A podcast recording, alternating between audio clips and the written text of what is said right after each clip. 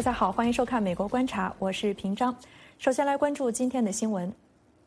乌克兰第一夫人奥莱娜·泽连斯卡娅七月二十日在美国国会发表讲话，她向议员们展示了俄罗斯发动的战争给乌克兰人民带来的伤亡，并动情地呼吁美国向乌克兰提供更多的防空系统，以帮助抵抗莫斯科的导弹袭击。Ми хочемо, щоб кожен батько і кожна мати Могли сказати своїй дитині: засинай спокійно, більше не буде повітряних тривог, ракетних ударів. Хіба це за велике бажання? Моя можливість як першої леді говорити з вами сьогодні саме про зброю це прояв найбільшої рівності, яка є серед людей. Це рівність вільних людей, людей, які знають, що вони захищають, знають, заради чого живуть. 美国海军表示，隶属第七舰队的本福德号导弹驱逐舰在当地时间七月十九日穿越台湾海峡。据悉，这是自北京上个月突然声称台湾海峡不是国际水域以来，美国军舰首次驶过这一水域。第七舰队在一份声明中说。本福德号驱逐舰以符合国际法的方式通过国际水域， 在台湾海峡进行了一次例行通行。美国官员们说，美国将继续在国际法允许的任何地方飞行、航行和运作，包括穿越台湾海峡。美国国会参议院外交关系委员会预计下个月初将审议跨党派的台湾政策法。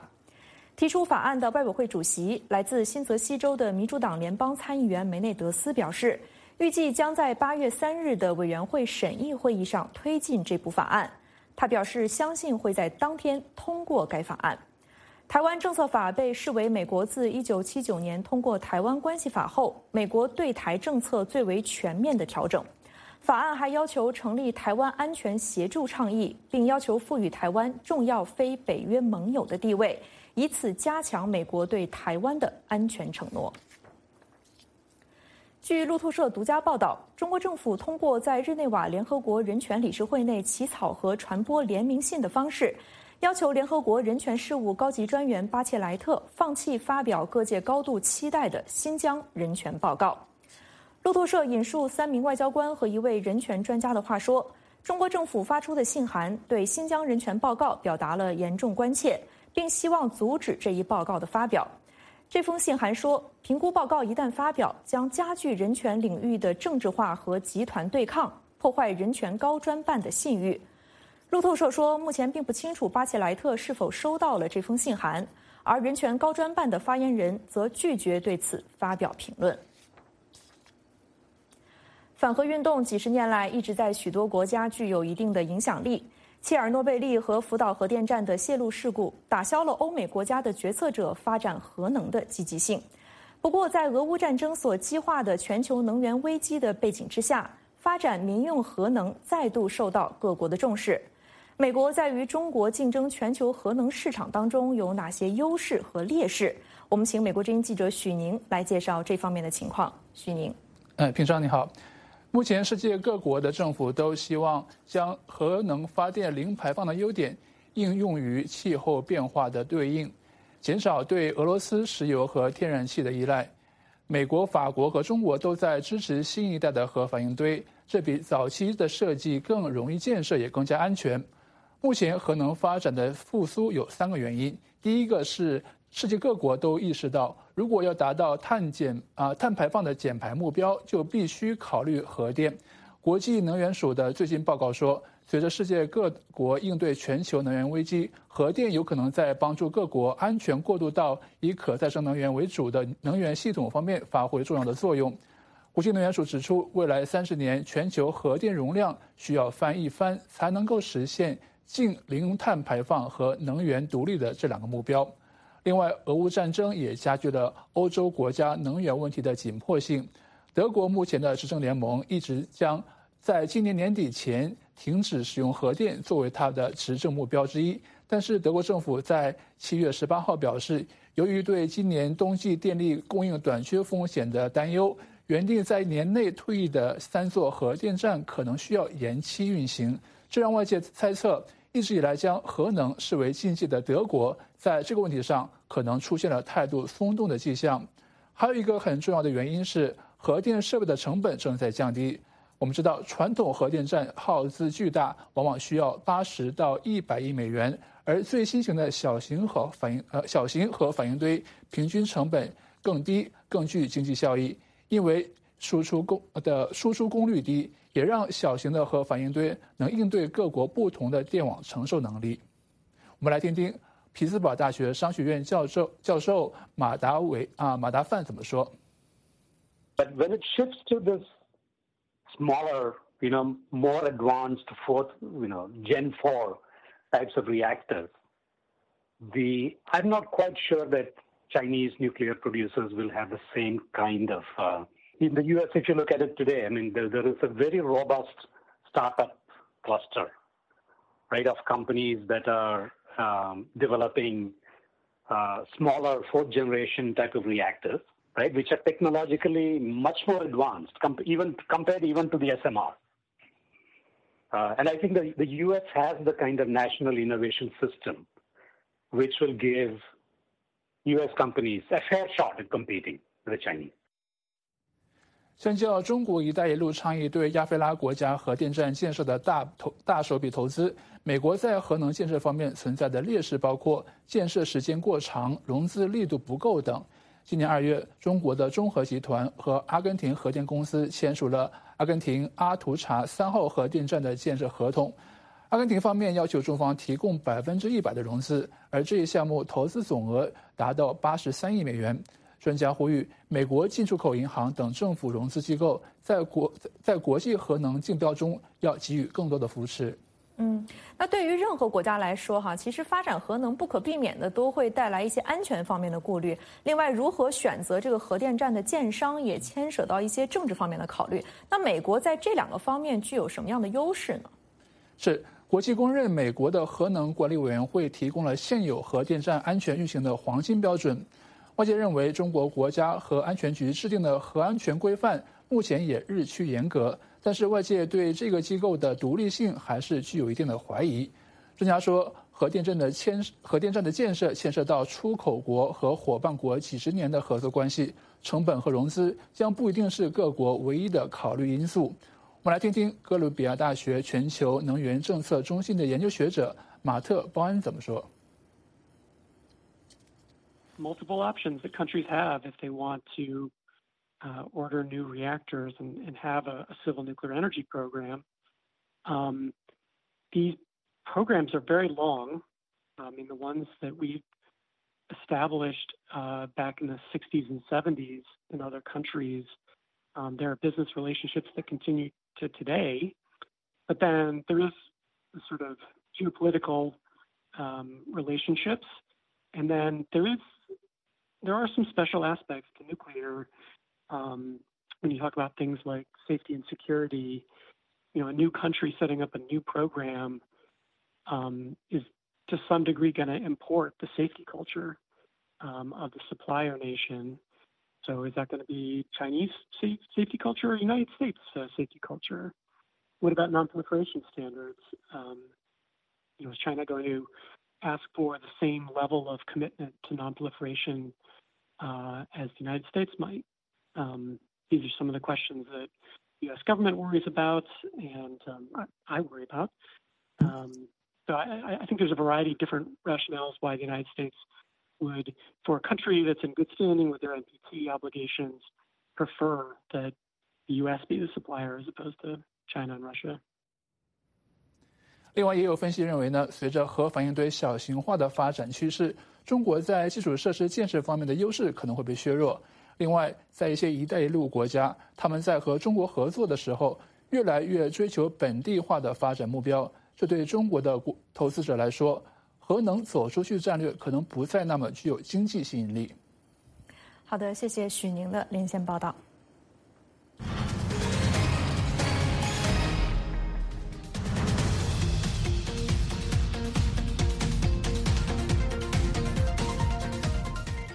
近日，在中国金融业和房地产业相继发生震惊社会的群体事件。河南村镇银行暴雷，激起上千受害储户集会抗议。二十多个省市的烂尾楼业主宣布以停贷的方式维权。这些事件反映出中国经济哪些系统性的风险？我们今天邀请了加州大学戴维斯分校经济系客座教授、加州发展服务部研究首席廖启红博士来分享他的看法。廖博士，你好。你好，嗯，我们先从河南村镇银行暴雷来谈起哈。其实这件事情已经持续发酵了数月了。从四月份开始呢，就有多家的河南村镇银行的储户是发现没有办法在线上取现了。那当他们想要到线下，也就是到这些实体的支行去取款的时候呢，又受到了各种各样的阻挠。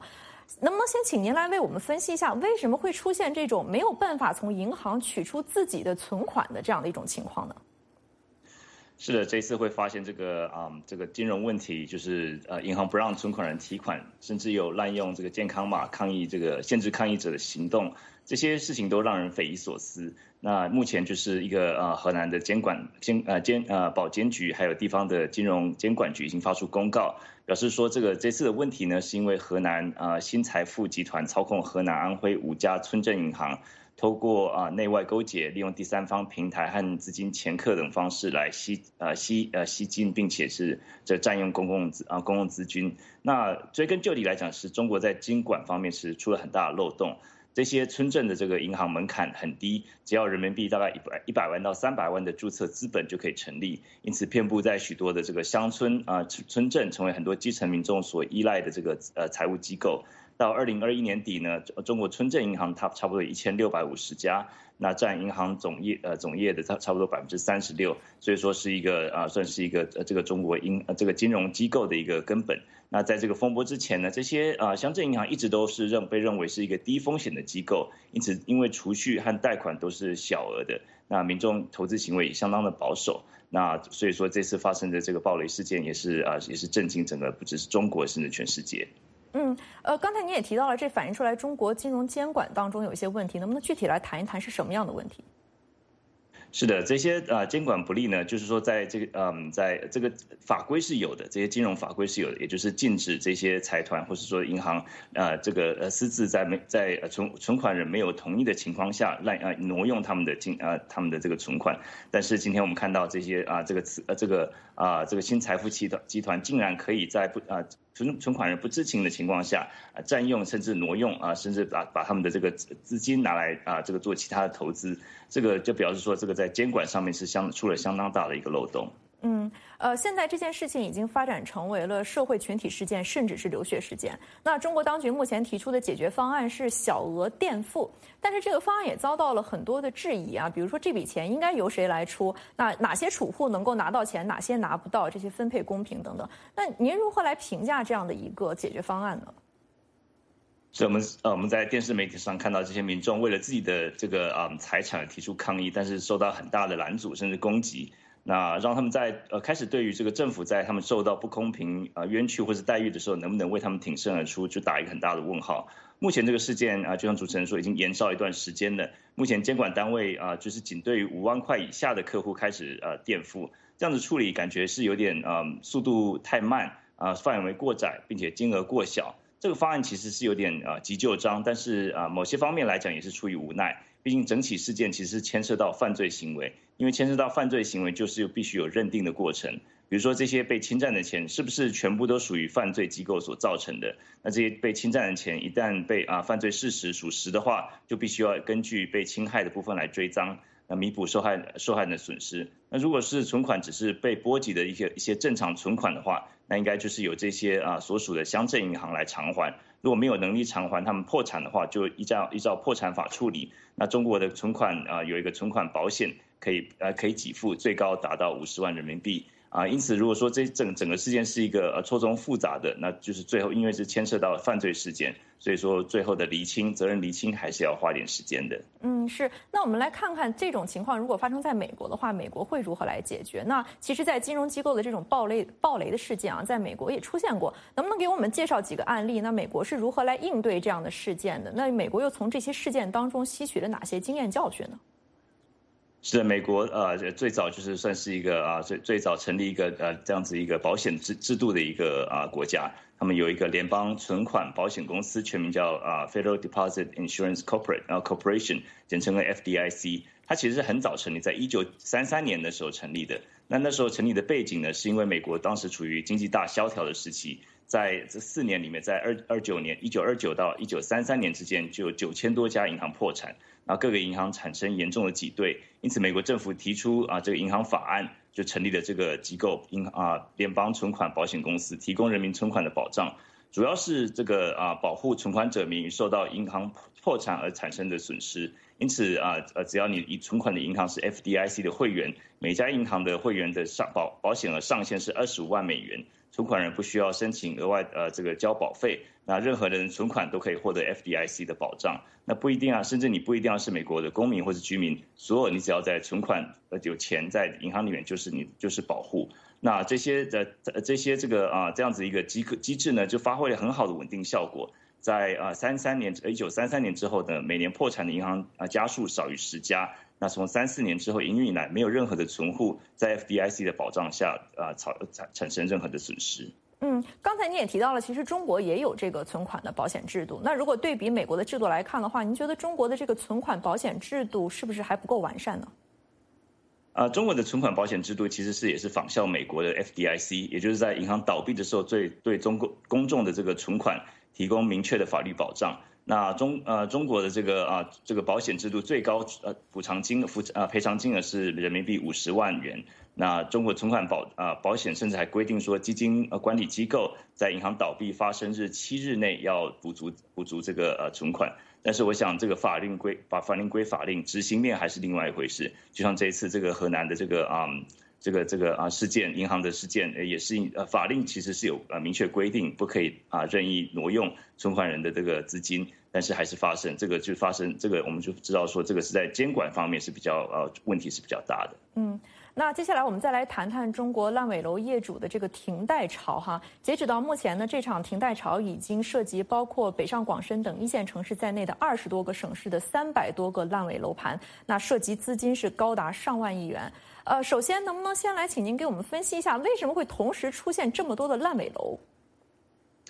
是的，这个烂尾楼问题，呃，好像就是无独有偶，有偶的时候就是在这个时候出现。那涉及的资金，就像主持人说，上啊涉及差差不多上亿元。那主要的原因是因为资金链啊资金链断裂。为什么会造成在这个时间点造成资金链断裂呢？其实这个原因其实是起因于差不多两年前，在二零二零年底，那时候中国政府开始严控房地产市场，不准银行综合授信啊，严禁资金以各种方式绕道进入房地产市场。这对于很多长久以来用无限制的高杠杆模式经营的中国建商来讲，无疑是判了死刑。在这么多建商里面，最大的我我想大家应该都晓得，就是恒大。恒大是最大的玩家。呃，恒大在数百个城市上有上千个建案。那恒大长期以来以这个三高，所谓的三高模式，就是高周转、高负债和高杠杆的模式来迅迅速累积财富。所以二零二二零年以来的这个房地产管控。让可以说是让恒大废了武功，这一下子三个高高三高模式的金金鸡母不呃不生金鸡蛋了，资金也周转不灵了，就造成这样的事件。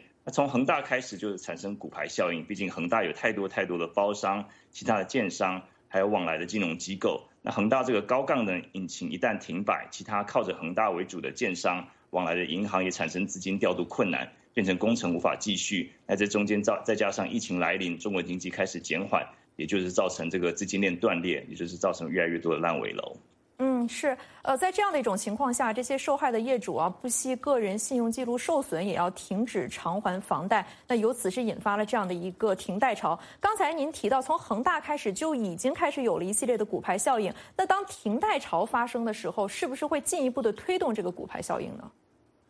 那，是这这肯定是会的。假设我今天是这个受害的业主之一，我今天如果已经付了头款，那看到我的房子盖了一半之后就没有下文，那我当然是心急如焚。毕竟房子是大部分民众的最大资产，也是一生中最大的投资。有些消费者干脆啊停贷，甚至就不惜啊损害自己的信用记录也要停贷，那就是不缴贷款，就是想要有一个停损点，因为看着这个房子真的是遥遥无呃这个成交日遥遥无期。在正常情况下，如果说消费者不缴贷款，银行就把这个抵押品，也就是这些房子收回，然后再再啊收回来拍卖。但是今天的情况是啊，这个房子根本还没有盖好，就是根本还没有一个是一个成品的情况。你即使即使这个银行把这些盖到一半的烂尾楼收收回来拍卖，也没有人买，也就造成这个啊，就是造成这很多的烂账。那一旦消费者停止付款，也会造成银行的倒账的问题。那银行没有抵押品可以收回，那数量一大的话，银行的这个存款准备将会将会啊将会低于这个法定标准，那这会造成更大的这个金融体系问题，可以说不可不慎。嗯，所以不仅带来的是这个房地产的不稳定，还包括金融不稳定。那么在这样的一种危机之下，中国官方当然也在谈各种各样的解决方案。那其中就他们主要谈到说让烂尾楼活起来。您觉得盘活烂尾楼的关键究竟在什么地方呢？呃，就像是这个我刚才所说到的，这个造成烂尾楼的主要的问题是在于他们的资金链断裂。所以说，在这个关键就是要把这个断裂的资金链连起来。毕竟这些建筑都是已经在啊新建或是已经快啊接近完工的情况，那啊并非是完全没有盖。因此，我认为只要资金到位的话，这些烂尾楼应该是可以恢复正常运作。那现阶段，中国各级的政府应该会出面，毕竟啊，中国现在的这个啊，感觉这个新闻也越来越多，透过互联网，呃，大家看到这个也是呃，从经济问题，甚至是造成一个政治问题了。所以说，中共他们当啊当局应该是希望能够尽快解决这个问题。那最有可能解决方式呢，可能就是用借贷的方式啊，向开发商提供资金，要求开发商优先把这些烂尾楼问题处理，并且交屋之后，政府再来协商，跟这些啊厂商协商如何呃来偿还。毕竟这一旦连锁效应一旦启动，不只是不动产，连金融机构也都遭殃。到时候后果就是真的是不堪设想。那虽然这个事件看起来目前是越演越烈，但是我认为在中央强力介入的情况下，应该可以短期内止血。但是我想呃接下来的影响是很深远的，毕竟要介入就要投入很大的资金。这个情况就像美国在零八零九年呃投入上亿元的这个上万亿元的这个啊这个纾困啊，最主要就是这一招之后。啊，中国的经济成长一定会从迅速成长变成缓步成长，这对于不断追求 GDP 成长数字的中国而言，将会有更大一场风暴酝酿当中。嗯，呃，刚才您说向开发商来提供资金啊，我想再追问一下，谁有谁向开发商来提供资金？这笔钱是要由财政来出吗？提供资金这个当然就是啊，就就是完全就是回到刚才的问题，就是说完完全是要界定说这个问题到底是谁造成的。因为今天这个呃河南的这个事件是啊有呃犯罪事件，但是如果是只是单纯的啊这个啊呃单纯的银行倒闭事件的话，那每个银行在呃就像这个保险制度里面啊，它每个银行有啊付出一个保金，所以这个啊这个呃中央的这个保险制啊保险单位他们是有钱足足够来支付这些这些保金的。那如果说真的不够的话，我想中央也是会愿意。用财政扩张的方式来支出。嗯，呃，当然，村镇银行暴雷和房地产业的这个停贷潮看起来像是这个独立事件，但其实这中间似乎也有一些相通之处哈。如果我们把它们联系起来来看的话，您觉得这个反映出来中国经济的哪些系统性的问题呢？呃，其实这两个问题，主持人这个问两个问题非常好，就是村村寨呃这个村镇银行的暴雷和房地产停贷，呃，看起来是两个独立事件，但是其实有共同的根源。呃，这两就这根源是有两个问题，就是一个问题就是长期盲目追求经济数据，另外一个是管控不力。那我们先来啊，先来聊一下，就是为什么是这个长期追追求盲目追求经济数据。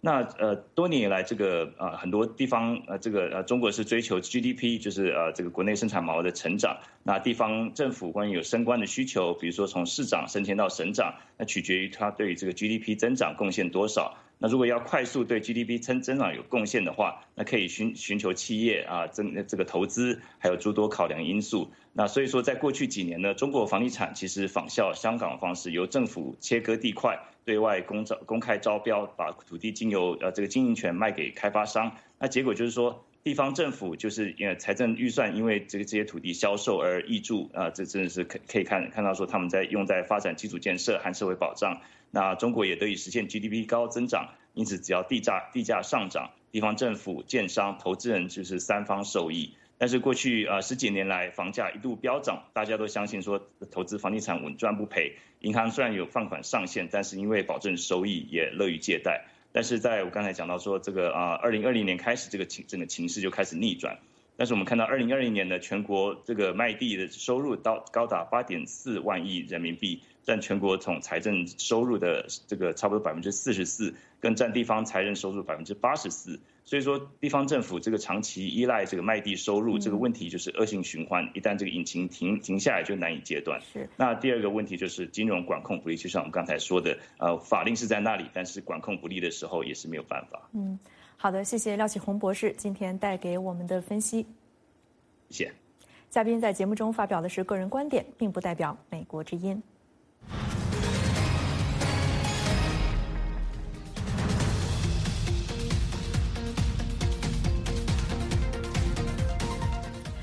拜登总统星期三前往马赛诸塞州，针对气候变化发表演说。他强调气候变化攸关人类的存亡，并表示能源转型将带来新的工作。美国必须在新能源方面超越中国。有关详情，我们请美国之音驻白宫记者黄耀毅来介绍。耀毅。是，首先跟大家来介绍一个新的消息，就是拜登总统在从马萨诸塞州回到华府之后呢，他在安德鲁空军基地的时候，有记者就问他说：“这个美国的议长佩洛西啊，有传出报道说呢，准备要在八月的时候访问台湾。那么对于他来说呢，啊，询问拜登总统他的意见。拜登总统说呢，他说是国防部是美国军方的这个研判呢，认为佩洛西如果在选在此时访问台湾的话，不是个好主意。不过他自己本人呢，是还不是很清楚整。的状况，那么他另外也说呢，他预计在未来十天之内将与中国国家主席习近平通上电话。那今天是七月二十号，也就是说呢，在七月底之前，拜登预计他跟习近平会通电话。那么此外呢，在这个拜登总统他这一次的一个气候变化的啊这个行议程当中呢，他前往了马赛诸塞州，来在这个布雷敦点这个地方呢啊来发表演说。那这个地方呢，原本是一个煤矿的这个盛大的产地新英格兰地区，但是现在成功的转。转型成为可再生能源的一个地方，那拜登总统就表示说，在这个地方特别讲特别这个气候变化跟能源转型是特别的有意义。他同时也点出气候变化给美国带来很大的危害。我们看看拜登总统今天怎么说。And that's what climate change is about. It is literally, not figuratively, a clear and present danger. The health of our citizens and our communities is literally at stake. The UN's leading international climate scientists call the latest climate report nothing less than, quote, code red for humanity. Let me say it again code red for humanity. It's not a group of political officials, elected officials, these are the scientists. We see it here in America, in red states and blue states. Extreme weather events costing $145 billion. $145 billion in damages just last year more powerful and destructive hurricanes and tornadoes, wildfires out west that have burned and destroyed more than 5 million acres, everything in its path. That is more land than the entire state of New Jersey from New York down to the tip of Delaware. 员呢，在这个呃告背景简报上告诉记者说呢，这个波伦丁点的最大煤矿厂二零一七年关闭，现在呢将成为最大的风力发电厂的储存地之一，正是一个能源转型的最佳例子。那么拜登总统在演说当中呢，也特别的点出说，大家来减少碳排放，并且提供这个提倡可再生能源。我们看一下拜登总统今天怎么说。We have to keep retaining and recruiting building trades and union electricians for jobs. In wind, solar, hydrogen, and nuclear, creating even more and better jobs. We have to revitalize communities, especially those fence line communities that are smothered by the legacy of pollution. We have to outcompete China and in the world and make these technologies here in the United States not have to import them.